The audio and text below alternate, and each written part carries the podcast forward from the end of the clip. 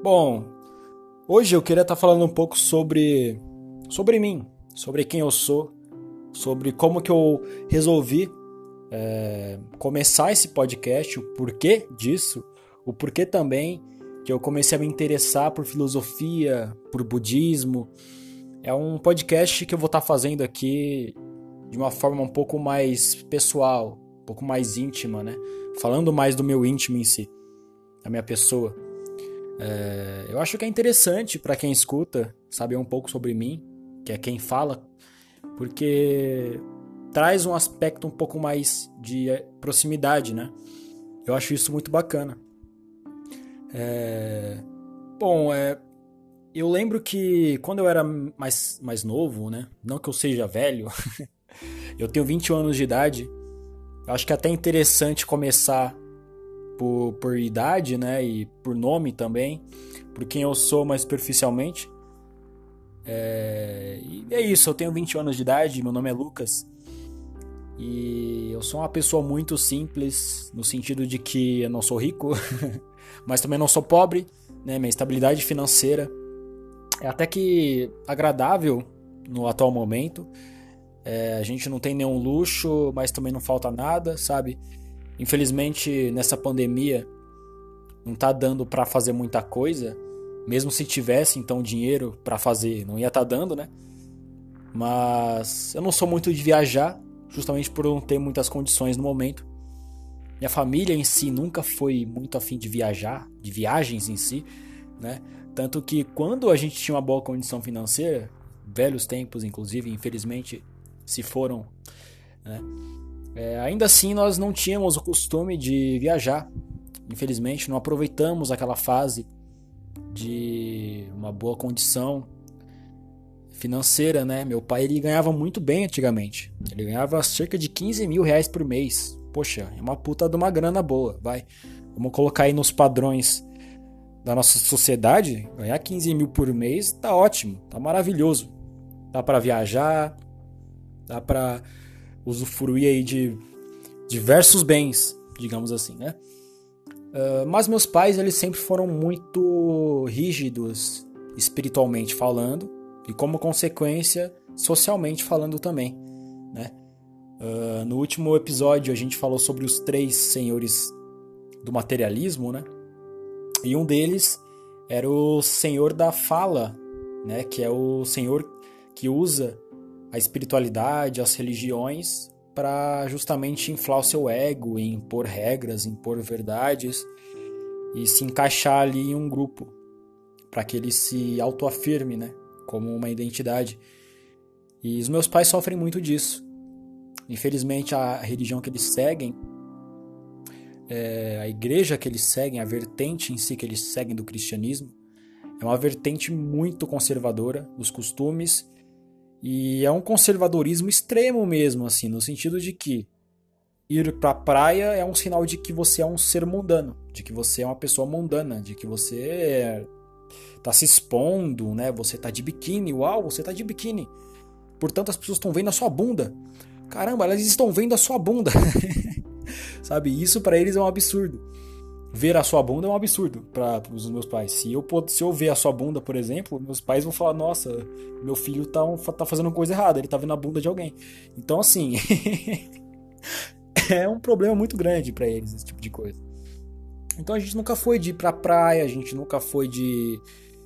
Sei lá, é, é, não é nem só a questão de espiritualidade, é a questão também deles serem muito fechados emocionalmente também, sabe? Eles quererem ficar só no cantinho deles. Então tem alguns fatores além da questão espiritual deles que impedem com que a gente viajasse, né? Então minha infância foi muito fechada em casa. Eu ficava muito tempo em casa, é, jogando videogame, então o, videogame era o meu refúgio. Era onde eu me isolava, era onde eu estava no meu mundo criativo, ali naquele meu mundinho, naquele universo onde eu controlava um personagem que vivia outras regras, que não eram essas regras que eu vivia na minha casa, né, que eram regras um pouco complicadas, vamos dizer assim, porque meus pais sempre foram muito briguentos entre si, né? Meu pai e minha mãe sempre se deram um pouco mal, né? Bastante mal, na verdade. E eu, como uma criança, no meio desse caos, fui afetado por esse caos, né? Então, quando eu não estava no meu videogame, eu estava no meio do caos. Na real, eu estava mais próximo do caos, porque no meio do caos eu estava o tempo inteiro. Porque eu estava naquela casa, né? E o caos estava acontecendo naquela casa. Uh, mas eu estava ali no meu mundinho, eu estava meditando naquele mundo, eu estava em união com aquele mundo. Eu tinha um PlayStation 2 na época. E nossa, o PlayStation 2 foi um videogame, um console que marcou muito minha vida, porque eu joguei muito jogo nele, assim. Eu joguei demais, né? Foi o console que eu mais joguei na minha vida. Eu zerei centenas de centenas de jogos, um mais variado do que o outro. Eu não tinha o estilo de jogo que eu gostava particularmente. Eu jogava todos os tipos de jogos possíveis. Eu não costumava dizer esse tipo de jogo é melhor do que aquele outro tipo. Não, se o jogo me agradava, se o jogo tinha uma jogabilidade interessante, tinha uma história legal, me prendia em si, eu já gostava, eu já estava feliz ali né? Então tem muitos jogos que eu joguei que eu nem lembro mais o nome, que não é nem conhecido, nunca foi conhecido. Mas eu joguei e gostei. Né? Meu pai ele ia numa numa feira do rolo que tinha perto de casa. e tinha um cara lá que vendia, né, jogos de Play 2. Baratinho, é, poxa, 5 por 10, umas paradas assim, sabe? Então, eu pegava diversos jogos diferentes ali, o que me atraía pela capa, pela partezinha de trás né, do CD, do, da, da capinha que vinha as imagens, as screenshots né, do jogo. E aí eu levava para casa e me divertia. É... E bom, como eu sempre fui muito fechado naquele meu mundinho, eu acabei desenvolvendo algumas inseguranças um pouco fortes, e alguns problemas de relacionamento social, né? por eu viver numa, num ambiente agressivo, de muita agressividade, de muita raiva, de muita discussão, de muito ego, eu acabei desenvolvendo muito ego, muita raiva também, né? E essa raiva eu transparecia para o mundo. De que forma? Me isolando, me estressando com coisas pequenas, me afastando de pessoas por motivos bestas, fazendo com que as pessoas se afastassem de mim por eu ser uma pessoa chata, uma pessoa uh, né, raivosa, estressada e tudo mais. E chegou a um ponto que esse estresse ele acabou afetando até naquilo que eu gostava de fazer. Então eu acabei parando de gostar de fazer as coisas que eu gostava porque eu tinha tanto estresse acumulado em mim, tanta raiva, que eu comecei a perder o gosto da vida. Né, isso já mais para os meus 18 anos, foi mais pra frente. Na época da escola, eu tinha ali meus amigos, é, eu tinha ali pessoas que eu gostava, mas eram pessoas tão reclusas quanto eu, eram pessoas mais tímidas também. Então a gente, eu me encaixava no grupinho dos tímidos, né? Na escola eu era esse cara. Eu era bem é, nerd também. Eu sempre fui uma pessoa mais voltada para um lado mais intelectual, mas eu nunca me aprofundava especificamente em nada porque eu não sabia no que me aprofundar. Isso é um ponto que eu quero entrar depois que é muito interessante que vem muito do que eu estou fazendo hoje, né? Com esse podcast, por exemplo. É... Mas eu era uma pessoa inteligente. Eu conseguia aprender com facilidade as coisas na escola. Uma coisa que eu me dava muito bem fazendo na escola era em apresentações. Né? Apresentações de slides na frente ali, em público, né? No início dessas apresentações eu me dava um pouco mal, porque como eu era muito recluso, né? como eu me fechava muito emocionalmente, eu acabava tendo dificuldade de me expressar também. Eu era muito tímido, eu era muito quieto, né? E então no início foi um pouco complicado, mas depois eu percebi que eu tinha facilidade em conversar, em falar com as pessoas, em falar em público. Então eu comecei a focar apenas no conteúdo que eu tinha para passar. Eu decorava, eu lia, eu entendia e eu chegava na frente e apresentava muito bem. As pessoas sempre gostava das minhas, das minhas apresentações. Eu sempre tirava notas muito boas em apresentações assim. Mas eu não sabia o que, que eu iria fazer depois que eu terminasse a escola, né? Então, quando eu me formei, eu fiquei um pouco depressivo, porque veio uma carga muito forte para cima de mim, de mim mesmo. Né? Então, juntou todas aquelas instabilidades emocionais que eu tinha, toda aquela raiva acumulada, e toda aquela raiva acumulada, juntamente com a minha insegurança e o fato de eu não estar conseguindo arrumar um emprego, de eu não, não estar conseguindo saber o que, que eu queria da vida. Eu não sabia que faculdade fazer, eu não sabia é, onde eu iria me colocar na sociedade em si, né? E eu via meus amigos, o pessoal que estudava junto comigo, tudo se formando em faculdade, tudo começando na faculdade também, arrumando emprego, comprando carro, é, em festas, em viagens, e eu em casa. E eu em casa fazendo nada, sabe? E isso me machucou tanto que eu comecei a desenvolver uma séria. Uh, eu não vou dizer depressão, porque eu nunca fui diagnosticado. Né? E já é outro ponto. Eu nunca fui num psicólogo porque eu sempre tive medo. Não sei se medo é a palavra certa, mas eu nunca tive o pique de chegar para meus pais e falar, oh, me leva no psicólogo, porque eu sabia também, no fundo, que eles não iam gostar dessa ideia de que eu precisava de um psicólogo, porque para eles poderia ser só falta de Deus, tá ligado? Então é aquela visão, né? Bem atrasada e eu acabei não dando muito valor para isso também. Eu só pensei, ah, foda-se, sabe? Não vou. Não, não sei, simplesmente não, não, não, me esforcei em buscar um psicólogo. Acho que isso dizia muito sobre o meu ego também. Né? E cara, nessa pressão toda de eu não ter um emprego, de eu estar na mesmice ali todos os dias da minha vida, dessa raiva acumulada, eu comecei a não ver mais sentido nas coisas, né? E nessa época eu tinha acabado de começar ali a criar umas amizades novas, né? Fazia pouco tempo que eu tinha começado a me aproximar de um primo meu. E desse primo eu me aproximei de mais dois, dois amigos, né? E, meu, eles eram pessoas que me acolheram, foram pessoas e são pessoas até hoje que me acolhem. E então daquela timidez toda que eu tinha antigamente, eu já comecei a desenvolver uma facilidade maior de me, de me comunicar com as pessoas, de, de, me, de me unir com as pessoas também. Mas ao mesmo tempo, eu ainda tinha muitos bloqueios, bloqueios seríssimos que eu fui desenvolvendo. Então chegava momentos assim que eu não conseguia socializar com as pessoas, não conseguia me conectar com as pessoas, né? A questão da conexão, eu me sentia muito separado das pessoas e eu não sabia o que era isso. Eu não sabia. Hoje eu sei que isso é o ego. Mas eu acho que a gente pode até comentar um pouco sobre isso depois. Então a gente saía para um rolê, por exemplo, eu ia na casa do meu primo, pra gente se unir ali, e muitas vezes eu não conseguia dar risada com eles. Eles estavam rachando o bico juntos, três ali, fazendo zoeira, e eu não conseguia zoar junto. E o engraçado é que tempos atrás eu era muito zoeiro. Eu conseguia me conectar minimamente. Ali eu conseguia, às vezes até intensamente, ser engraçado. Eu já fui até rotulado como uma pessoa engraçada antes de, de, disso começar a acontecer. Mas de um dia pro outro, foi muito bizarro isso. Foi de um, de um dia pro outro, e literalmente.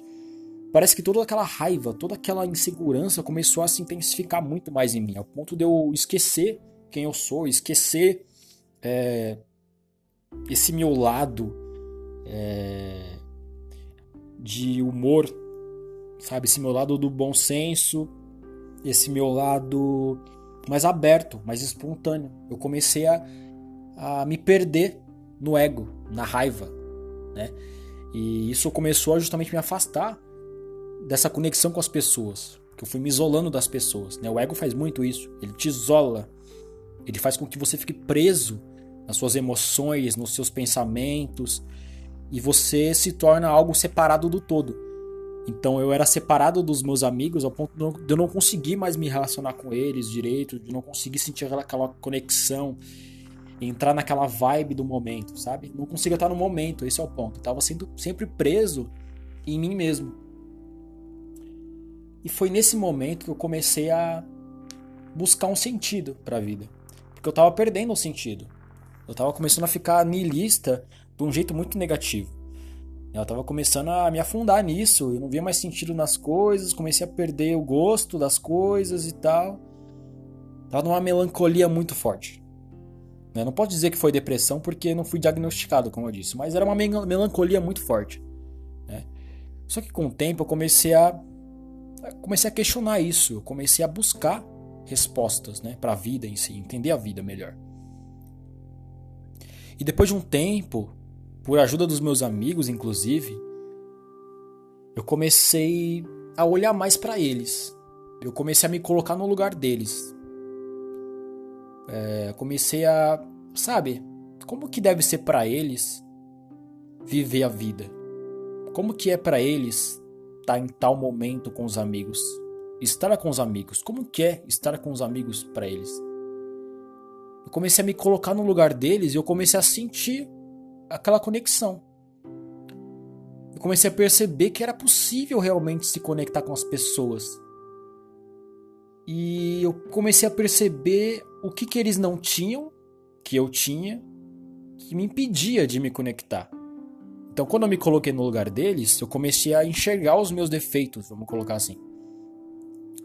E, e aí eu comecei a buscar com mais clareza o que eu precisava mudar. Então, eu comecei a ser menos agressivo, eu comecei a desejar menos uh, determinadas situações, determinadas emoções também, porque eu desejava muito a felicidade, desejava muito é, né, estar em um estado feliz. Isso me, inclusive me bloqueava de estar feliz. É, e aí uma coisa que eu fiz muito, que me ajudou muito, né, depois desse, desse período eu comecei justamente a me encaixar melhor nos, nos grupos, assim, comecei a ficar mais espontâneo, comecei a melhorar bastante psicologicamente. É, só que uma coisa que me ajudou muito foi conversar com um amigo meu sobre a vida, filosofar, né? Eu filosofava nessa época sem saber que aquilo era filosofia. Eu sempre tive essa qualidade de questionar, de pensar, de questionar as coisas à minha volta.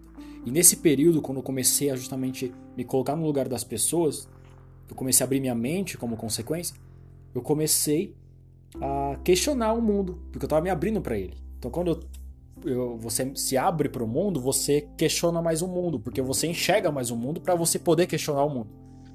Quando você se fecha muito, você não consegue questionar o mundo, porque você não entende, você não enxerga o mundo. Então você não questiona aquilo que você não enxerga. Né? Quando, no, no sentido do ego em si. Claro, eu posso questionar aquilo que eu não enxergo, no sentido de eu estar questionando o que tem é, no pós-morte. Eu não enxergo o pós-morte, mas eu posso questionar isso. Mas eu digo mais no sentido do ego em si, de você se fechar e não enxergar a realidade e não poder, como consequência, questioná-la. Então eu comecei a me abrir, comecei a questionar a realidade, e nesses questionamentos é, eu descobri muita coisa sobre mim mesmo. E eu e o meu amigo, né, é, que era com quem eu justamente tinha esses papos muito cabeça, a gente era muito legal, a gente se encontrava numa praça aqui perto da minha casa, uma hora da manhã, a gente ficava conversando até quatro horas da manhã, sabe? Às vezes até seis horas da manhã naquela praça. Isso, inclusive, é um dos benefícios de ser homem. você não tem medo de um louco chegar em você e tentar mexer com você. Né? É, é um dos benefícios, é um dos, uma das vantagens de ser homem, né? Nesse mundo de merda machista. Um, e a gente ficava ali tranquilão, a gente sabia que ninguém ia mexer com a gente, a gente sabe que o bairro que nós moramos é um bairro tranquilo, não tem nenhum problema muito sério de segurança mesmo não sendo um bairro de rico, não sendo um bairro nobre, né? É um bairro tranquilo. É, então a gente ficava lá até 4 horas da manhã, 3 conversando. E eram sempre conversas sobre justamente preconceitos, sobre questões, questões, questões sociais, questões até espirituais. A gente falava de coisas assim, tipo, e nessa época eu não me declarava religioso, eu não era religioso. Hoje em dia, não gosto nem de também me declarar religioso, me declarar alguma coisa, porque eu aprendi que rótulos não são importantes. O importante é você buscar o conhecimento, né? E o conhecimento não precisa de um rótulo, ele é só conhecimento. Mas naquela época eu era uma pessoa que não acreditava em espiritualidade em si, em coisas além da matéria, né? Eu é, acreditava que depois da, depois da morte tinha nada, Hoje em dia já tem uma visão diferente, né? Já acredito na reencarnação e tudo mais. Uh, então a gente conversava sobre filosofias que a gente mesmo desenvolvia na hora. A gente mesmo começava a conversar de coisas que depois eu fui pesquisar e eu vi que existem essas discussões. Isso é muito interessante. E, então, nesse período de filosofias muito fortes sendo pro, é, proclamadas por mim, pelo meu amigo, eu e ele tivemos muitas evoluções ali, muitas descobertas, abrimos muito nossa mente para as coisas. A gente gostava muito de disputar Beatles e de explorar as letras dos Beatles. E tem umas músicas dos Beatles que tem umas é, que são muito profundas, são muito profundas e a gente buscava sempre filosofar em cima dessas letras e conversar sobre essas letras e transferir aquelas ideias, aquela interpretação que a gente estava tendo para nossa realidade, porque a gente via no dia a dia. E naquela época eu pensava coisas que depois eu encontrei no budismo como filosofias. Né? Então eu, eu começava a questionar certas, certas, certos fatores sociais, certas visões de mundo. Comecei inclusive a me adequar a certas visões de mundo que eu achei interessantes. E depois eu percebi que essas visões de mundo, essas, essas ideias, elas estavam dentro do budismo. Né? Então esse é um dos motivos de eu ter justamente me, me aproximado do budismo um tempo assim depois. Né? Inclusive faz pouco tempo que eu comecei a me aproximar do budismo. Foi ano passado, ano passado, 2020, que eu comecei a me interessar mesmo, porque eu comecei a ver que muita coisa que eu já pensava que era que era positiva assim para a vida, o budismo pregava justamente, né? Então, eu vi no budismo uma abertura muito grande de expansão de conhecimento. Eu vi uma eu vi uma religião muito aberta, né? Uma religião muito muito a favor da liberdade. É, o budismo é, é pura liberdade, assim, é, puro, é pura libertação das, das confusões, das ilusões, daquilo que nos prende, daquilo que nos deixa é, definhando dentro de nós mesmos, sabe? E que acaba nos isolando da realidade, fazendo com que a gente crie uma própria realidade na nossa cabeça e uma realidade falsa, uma realidade objetiva, sendo que nós vivemos através da subjetividade. Né? O mundo é subjetivo, a nossa realidade é subjetiva porque o nosso ser ele é dependente das suas percepções, da sua capacidade mental de entender o todo, o mundo à nossa volta, a nossa realidade é diferente da realidade de um outro ser que tem outras capacidades de percepção, por exemplo. Né? Então a percepção de mundo de um ser X é diferente da percepção de mundo de um ser de um ser Y, porque os dois têm capacidades mentais, os dois têm capacidades de percepções diferentes, né? Então, enfim, eu comecei a entender isso melhor e eu percebi que a minha verdadeira vontade, ela tá na filosofia. Ela tá em fazer em, em ser filósofo em si, em entender uh, essa arte do pensar. Né? Como eu disse antes, eu não gosto de rotular, de me rotular em si. Eu não sou um filósofo, não serei um filósofo.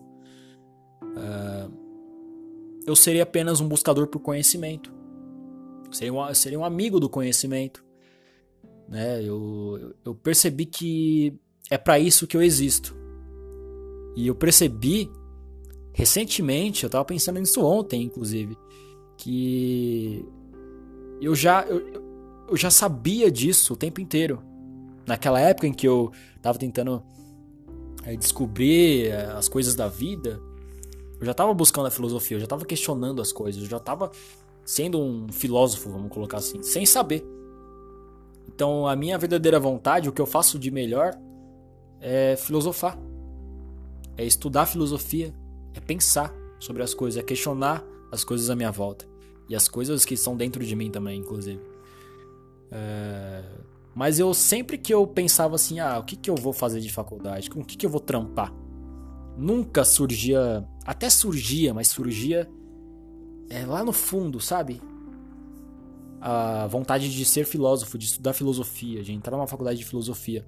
É engraçado porque isso sempre esteve nos meus pensamentos, sempre que eu pensava, no caso, né? No que, que eu iria fazer de faculdade, sempre surgia a ideia de filosofia, mas surgia muito ali, sabe, por baixo, muito muito sutilmente assim.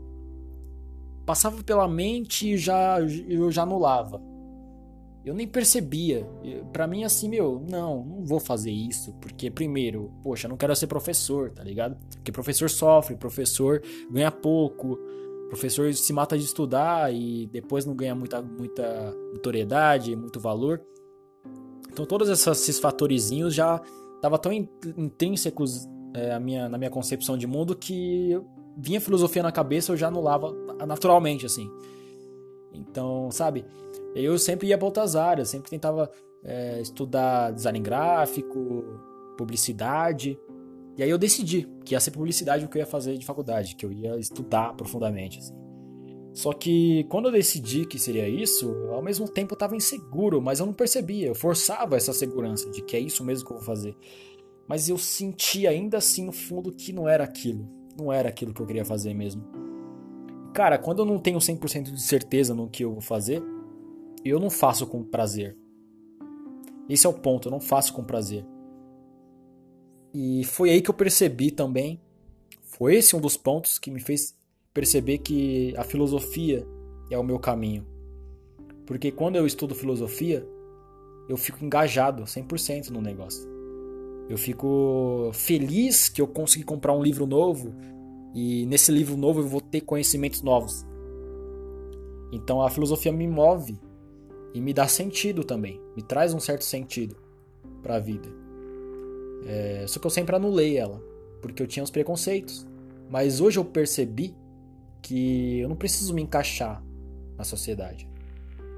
É, porque eu, justamente o que me fazia anular a filosofia é porque eu pensava assim, poxa, não vou ganhar bem, é, vou ter que me matar de estudar. Então eu pensava nos obstáculos, mas eu percebi hoje que isso não é obstáculo, que não tem obstáculo na verdade. Os obstáculos eu criava eles, né? Porque eu percebi, hoje em dia eu tenho essa concepção de que, meu, sinceramente eu não tô ligando para dinheiro mais. Eu não tô ligando, eu sei que dinheiro é, é importante. Eu quero ter uma estabilidade financeira.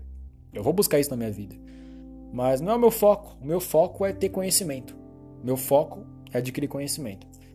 É entender sobre a realidade. Porque eu não vejo mais sentido em estar num mundo em que eu não sei qual que é da realidade. Eu estar tá vivendo uma vida sendo que eu não sei o que é a vida. Eu estar tá vivendo em um contexto que eu não sei o que é esse contexto. Não faz sentido para mim isso sabe? E então eu entendi que eu preciso buscar autoconhecimento. E esse é o meu foco. Meu foco é estudar o autoconhecimento, é me estudar, né? É fazer essa essa auto esse autoestudo. Porque entendendo eu mesmo, entendendo a minha essência, eu entendo o que está fora de mim também. Eu enxergo a realidade. Então, eu percebi no, na filosofia budista que isso é possível. E minha abordagem em relação à espiritualidade passou a ser é, menos egóica também, porque no começo eu acabei percebendo isso recentemente, que eu estava sendo egoísta na minha abordagem. Estava sendo egoísta na minha abordagem em relação à espiritualidade, porque eu percebi que eu estava julgando as, as situações da vida. Por exemplo, quando eu entendi que o apego gera sofrimento, eu comecei a olhar para situações de apego e julgá-las. Falar, meu, isso é apego, essa pessoa tá pegada a tal coisa. Essa pessoa tá fazendo não sei o que e portanto ela tá pegada. Essa pessoa tá pegada a tal, a tal sentimento, a tal. Sabe, eu comecei a julgar, a pontuar, a tratar uh, as situações de forma objetiva tanto com os outros, não no sentido de, sabe, de impor para os outros. Isso eu nunca fiz. Mas de pensar comigo mesmo, sabe? Era um julgamento mais assim, na minha mente mesmo. Eu não, nunca proferia isso para as pessoas. É... E comigo mesmo eu comecei a fazer isso, né? Então eu percebia que eu estava apegado a alguma coisa, eu falava pra, na minha própria cabeça: Nossa, estou apegado a isso, que merda, né? Que coisa bosta. Então eu tava dando uma visão de valores para aquilo. Eu tava dizendo que eu estava pegado aquilo e dizendo que aquilo era uma merda, que aquilo era ruim. Eu tava justamente usando o meu próprio ego para dizer que eu tava pegado a alguma coisa. Sabe? Então assim, o ego é muito sutil. ele pode justamente é, se materializar como intelectualidade, né? Muito facilmente. Então você olha para a espiritualidade dessa forma e você acaba se tornando egoísta justamente consigo mesmo. Você começa a se, a, a se limitar a julgar as coisas como bem e mal, sabe? E a justamente querer fugir daquilo que é ruim e demonizar aquilo que é ruim. Então eu comecei a demonizar aquilo que era apego, aquilo que, enfim, trazia sofrimento. inconscientemente, sabe? E depois que eu reparei que isso é a ação do ego, que é o ego transformando a espiritualidade em materialismo, aí eu comecei a ter outra abordagem. Né? Eu comecei a entender melhor as coisas, comecei a, né, a seguir a espiritualidade de uma maneira mais sábia. Então, meu, é, é muito interessante isso. É muito interessante. Eu acho que todo mundo deveria pensar nisso, né? Entender mais sobre o ego. Eu acho que, meu, essa é uma das principais chaves, velho, da vida. Porque o ego, ele tá presente em todo mundo, é, quase. Só um monge budista ou um sábio espiritual de qualquer sabedoria religiosa, sabedoria espiritual que conseguiu aí transcender a dualidade, transcender é, a, a individualidade de si mesmo. Só essas pessoas não têm mais esse ego, mas a maioria das pessoas do nosso dia a dia, nossos pais, nossos irmãos, nossos amigos, elas possuem esse ego, então a gente acaba se acostumando com essa concepção. É isso que é complicado. A gente uh, tem muitas coisas na sociedade que são normalizadas. E por serem normalizadas, a gente acaba não questionando essas normalizações, porque está normalizado justamente na nossa mente. Então a gente cresce no meio de padrões que já estão normalizados, então a gente vê eles como normais. E então essa normalização gera a não, o não, não questionamento dos mesmos. Você não vai questionar algo que você acha normal, que você acha irrelevante, que você acha que não afeta em nada. Por isso que é importante questionar tudo. Porque você não sabe o que está normalizado uh, através de padrões sociais, impostos, ou o que realmente é real ali. Né? Portanto, é bom questionar tudo. Absolutamente tudo. Uma coisa que Buda dizia, inclusive: questionem os meus ensinamentos, questionem o Dharma, questionem as filosofias, analise através da lógica todos os ensinamentos e teste isso de forma empírica. Né? Faça os testes na sua vida. Aquilo que você vê que tem congruências, anule. E bom, a gente vê que é, essa abordagem ela é muito real, é muito realista. Né? E é por isso que eu gosto muito do budismo. Porque o próprio Buda dizia para questionar os próprios ensinamentos dele, né? Para não se deixar levar apenas pelas palavras que ele estava proferindo ali, para você não acreditar naquilo que ele está dizendo só porque é ele que está dizendo. Então, meu, quando eu, eu percebi que o budismo tem essa abordagem, eu me apaixonei mais ainda por essa religião, né? Eu me interessei mais ainda em me aprofundar nela. Então, assim, é... hoje eu me encontro numa situação em que eu tô é, focado em estudar. Né? Eu faço administração, eu faço um curso de administração. Eu entrei nesse curso antes de eu ter esses insights, vamos colocar assim. Não sei se é o termo certo para usar aqui, mas é, sabe, essas percepções do que eu realmente quero para minha vida. Eu comecei a fazer esse curso antes disso, então eu ainda não sabia muito bem o que fazer. Eu falei, poxa, já tenho aqui um curso, um curso profissionalizante, né, que eu já tinha feito há uns anos atrás, de auxiliar administrativo. Vou fazer esse curso de técnico de administração porque vai dar uma bagagem maior do que eu já tenho e vai me tornar, é, vai tornar fácil, né, arrumar um emprego nessa área e conseguir ter uma uma condição financeira melhor, né, para mim. Então eu comecei a fazer esse curso, eu vou terminar ele no começo do ano que vem, 2022. E eu já pretendo fazer filosofia depois. Né, eu eu já decidi isso, é o que eu vou fazer da minha vida. Então é, eu vou estudar filosofia é, simplesmente porque eu amo filosofia. E não porque eu preciso me tornar alguma coisa com a filosofia. E aí, enquanto isso, eu vou fazendo bico aí, né? Vou estudando, vou estudando, vou arrumando os empregos na área da administração, né? Vou trampando aí nessa área que é uma área que eu não tenho dificuldades em entender, eu não tenho dificuldades em, em aprender sobre ela, mas sabe, não é o que eu tenho amor assim. Eu faço tranquilamente, eu trabalho com isso tranquilamente, é, mas o meu foco um dia, claro, é estar tá ganhando é, uma, uma, uma, estabilidade financeira com o que eu amo fazer, né? Se isso for possível um dia, meu, maravilhoso. Se não for possível, é isso aí. Tamo junto. Tamo aí aprendendo e vivendo. E é isso que importa no fim das contas. No fim das contas, o que importa é aprender. É... E o porquê que eu escolhi o budismo tibetano, né? Eu acho que esse é um ponto interessante também. Tem centenas de, de budismos por aí, centenas e centenas de vertentes de escolas budistas, cada uma com algumas particularidades e tudo mais. Tem o Zen budismo, né? Que é uma tradição bem é, mais conceituada aqui no Brasil. Acho que é dentre os budismos todos, acho que o Zen é o que mais se estabeleceu aqui no Brasil. E é o mais conhecido, assim. É, mas eu gostei do tibetano porque eu sempre fui uma pessoa que, sabe, gostou de ter imaginação, gostou de ir além. Acho que essa é a palavra certa, ir além. É, sempre gostei de questionar muito. Então, quando você questiona as coisas, você questiona tudo e você vai se aprofundando nos questionamentos. Né? Então, no meu caso, eu me aprofundei tanto que eu quis entender o metafísico. Eu quis entender se existe o metafísico, se existe aquilo que está além da matéria né? E aí eu comecei a justamente buscar o tibetano, porque o budismo tibetano explora o, é, é o que está além da matéria, né? Ele explora é, entidades metafísicas, é, pós-morte, é, na reencarnação, é, energias sutis aí, energias mais grosseiras, é, tudo que afeta o nosso corpo físico, mental, espiritual então eu me interessei mais pelo tibetano justamente por conta dessa abordagem que vai além da matéria, né?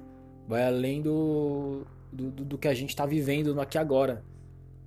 É, então explora aí justamente o metafísico. E eu sempre fui mais dessas ideias, sabe? Sempre fui é, dessas ideias no sentido de ir além.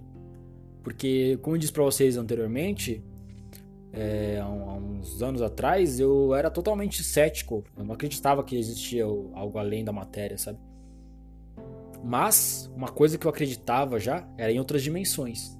Isso é uma parada que eu sempre brisei muito. Sempre brisei muito e pirei nessas ideias de dimensões paralelas, de é, ufologia. Hoje em dia eu já sou muito mais cético com a questão da ufologia. É uma parada que eu não tenho, inclusive, uma posição assim. Eu não posso dizer que eu acredito ou não acredito. Porque quando você passa a analisar profundamente essa, essa questão da ufologia, você percebe que tem uns, uns casos realmente muito intrigantes dentro da ufologia, cara. São coisas assim que a ciência já foi ele tentar estudar e não conseguiu entender. Então, quando envolve a ciência tentando estudar e não conseguindo entender, eu já fico meio assim. Será que tem alguma coisa aí?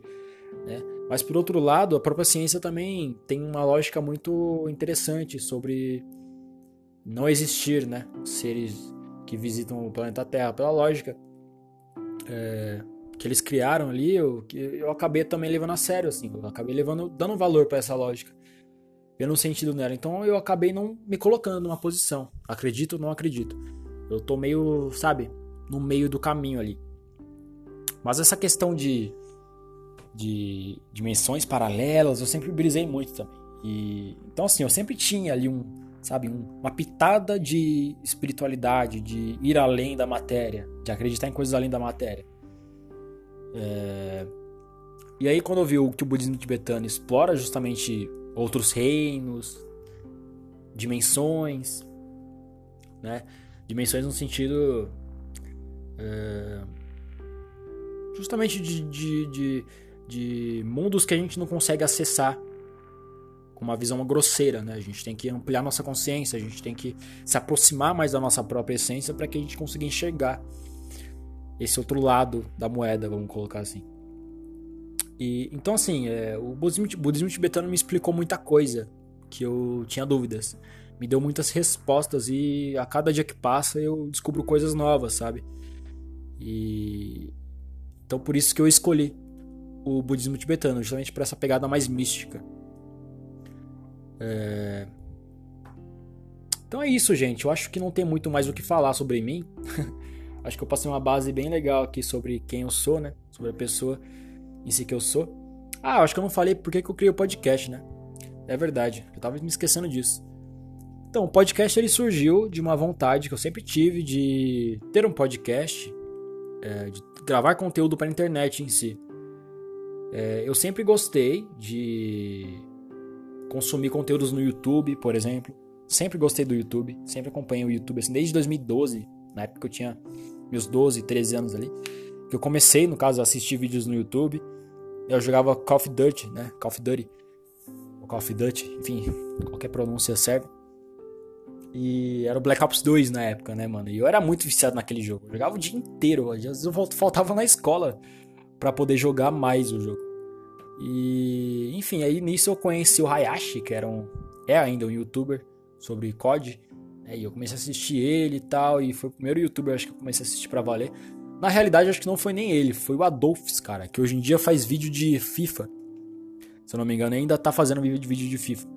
Na época ele fazia só de COD, né? E eu acompanhava os vídeos dele de COD freneticamente. Aí depois eu conheci o Adolf, Adolf não, depois eu conheci o Hayashi, né? Depois o Adolf conheci o Hayashi, conheci diversos outros youtubers e aí eu fui ampliando, né? Fui conhecendo outros tipos de canais, eu fui mudando também minha, meus interesses com o tempo, fui como consequência mudando os, o conteúdo que eu assistia. E aí eu comecei a ter vontade de produzir conteúdo pro YouTube. Tanto que eu já tive uns meu, sei lá, uns quatro canais no YouTube de jogo, sabe? De COD, tive alguns, de Pokémon, Pokémon Showdown, eu tive um, um canal de Pokémon Showdown, que é um jogo de Pokémon é, que tem na internet, que é de. É de navegador o jogo. É muito acessível, assim. E é um jogo competitivo, né? Você entra lá, cria seu time, você é livre para criar seu time, criar seu moveset e tal e batalhar com pessoas do mundo inteiro. Entrar em torneios, é muito bom. Eu era bem viciadinho nele, e aí eu criei um canal sobre ele. Inclusive eu tenho um vídeo nele, de tutorial de Pokémon Showdown. É, que, mano, recentemente eu descobri que ele tá com 35 mil views, tá ligado? E isso me deixou um pouco assustado, porque eu não imaginava que tava com tudo isso de view. Postei em 2014 esse vídeo. E eu percebi também que outros canais que eu tinha de COD, né? Eu percebi que tinha uns vídeos ali com mais de mil views, 1800 views, 2000 views. E aí eu falei, caramba, velho. Se eu continuasse com esses projetos, eu teria dado certo no bagulho, sabe? Mas eu acabei abandonando, porque eu fui mudando de, de foco e tal. E aí, enfim, então eu sempre tive esse, essa vontade de, de produzir conteúdo para a internet, sabe? E aí, um tempo depois, eu comecei a. Isso mais pros 19 anos. Eu comecei a me interessar por podcast comecei a escutar bastante podcast. Na época, assim, não existia o Flow Podcast, por exemplo. Não existia essa onda de podcast que está tendo hoje em dia, né? Muito forte. Então eu acompanhava alguns podcasts no, no, no, tanto no YouTube quanto no Spotify. Tinha um de games que eu acompanhava, velho. Eu não lembro o nome agora, velho. Mas, sabe, era muito bom, velho. Eu gostava muito de, de ouvir. No busão, em casa e tal. E aí eu comecei a ter vontade de produzir podcast também. Eu tive umas tentativas. Eu produzi um canal uma vez, postei dois podcasts ali e tal, e larguei também. E sempre, sabe, com uma vertente mais da filosofia mesmo. Então eu abria uma vibe até desse, desse episódio que eu tô gravando agora, né? Conversando, assim, aleatoriamente sobre o que vinha na cabeça. E sempre com uma com um viés de, de pensar, né, sobre as coisas. E, e aí eu, poxa, o tempo foi passando, conheci o budismo, comecei a estudar sobre budismo tibetano, pá, e aí eu percebi, velho, vamos lá. Achei algo que eu amo estudar, que envolve filosofia, que me dá muito prazer de falar sobre, eu amo falar sobre isso. Por que não fazer um podcast disso? Agora eu finalmente tenho algo que é concreto para mim, que é sabe? Que é, é, o que eu realmente quero fazer na minha vida, é estudar isso. Então, poxa, uma grande oportunidade de eu criar um podcast sobre isso. E aí, veio a ideia de criar esse podcast, né, para falar sobre o budismo. Eu pretendo falar também sobre outras coisas dentro da espiritualidade, além do budismo também, sabe? Eu não quero ficar só falando sobre o budismo tibetano. É, tem muito conteúdo para falar sobre o budismo tibetano ainda. Claro, eu vou fazer sobre é, muita coisa sobre o budismo tibetano, mas eu também quero comentar e falar sobre outras é, outras filosofias dentro da magia, dentro da espiritualidade, né? Porque eu vou estudar ainda outras filosofias, outras vertentes da espiritualidade, que eu também me interesso muito. Então eu ainda vou, é, sabe, abrir um pouco, expandir um pouco mais o, o conhecimento que eu vou estar aqui no passando nos podcasts, né? E essa é a ideia. É, então eu juntei a comunicação, que é algo que eu sempre tive facilidade em, em fazer, né, me comunicar com as pessoas. Uh, transmutei aquela insegurança que eu tinha de timidez para algo positivo, porque eu percebi que também que aquilo que você tem de positivo, aquilo que você tem de facilidade, é o que pode se tornar o seu pior inimigo também. Então, quando você está muito confuso, muito imerso nas suas confusões mentais, nas suas distorções mentais, você está muito preso no seu ego, aquilo que é o teu a tua aptidão te é, fica atrofiada, se atrofia. Ela inverte para algo totalmente uh, uh, recluso, sabe? Então eu, eu sou uma pessoa que tem facilidade em me comunicar, mas naquela época que eu era muito pressionado por mim mesmo, pela minha própria mente, eu acabei me tornando tímido. Eu acabei transformando o que eu tenho de aptidão em algo que eu não conseguia transparecer. Hoje em dia é o contrário. Por quê? Porque eu superei né, aquilo que me afetava uh, seriamente. E hoje eu tô aqui gravando um podcast, falando abertamente o que eu penso, sem medo de julgamento, uh, me expondo na internet. Qualquer pessoa pode escutar esse áudio, qualquer pessoa, literalmente qualquer pessoa que tenha Spotify, que tenha YouTube, que tenha alguma plataforma de podcast pode escutar esse podcast. E eu não tô me preocupando com isso. Sabe? Então eu superei é, é, esse demônio que eu tinha. Tem muita coisa para me aprender ainda. Muita coisa para me aprender ainda. Muita, muita coisa. E quanto mais eu percebo, é... quanto mais eu estudo, mais eu sei que eu não sei de nada, sabe? É aquela coisa, né? Aquela frase clássica só sei que nada sei, mano. Porque, cara, é, o conhecimento ele é infinito, assim. Você vai estudando, surge cada vez mais coisa pra você estudar, tá ligado? E acho que esse é um dos sentidos da vida, você estudar, você buscar conhecimento, porque o ser humano ele tem essa capacidade única de buscar conhecimento além daquilo que ele realmente está vendo. Porque um animal qualquer, um gato, por exemplo, ele está preso, está limitado apenas aquele, aquilo que ele tem de percepção. Ele não pode expandir as ideias dele muito seriamente. O ser humano agora ele pode. O ser humano pode fazer isso. Ele pode explorar aquilo que ele quiser explorar. Então, se nós temos essa capacidade de explorar o além do, do, do que a gente tem de conhecimento, é porque nós temos que usar isso. Né? Toda existência tem uma função. E toda função é definida por aquela capacidade que aquele ser tem, que aquela, aquele objeto tem. Então, se o ser humano tem a capacidade de buscar conhecimento, é porque isso tem que ser usado. É porque isso faz parte da nossa função. Então, se nós não usamos essa capacidade de buscar conhecimento, se nós atrofiamos esse nosso lado de buscar conhecimento, nós acabamos é, definhando, de certa forma, na vida, entrando nas ilusões. Então é aí que você percebe uma das razões de viver, que é buscar conhecimento. Então é isso, gente. Acho que tá ótimo esse podcast. Eu espero que vocês tenham gostado de escutar. Espero ter sido agradável para vo vocês. E nos vemos no próximo. Eu gosto da ideia de fazer é, mais episódios assim, mais descontraídos, sabe? Conversando sobre o que vier na cabeça, sem assuntos específicos. É, mas é isso. Até o próximo.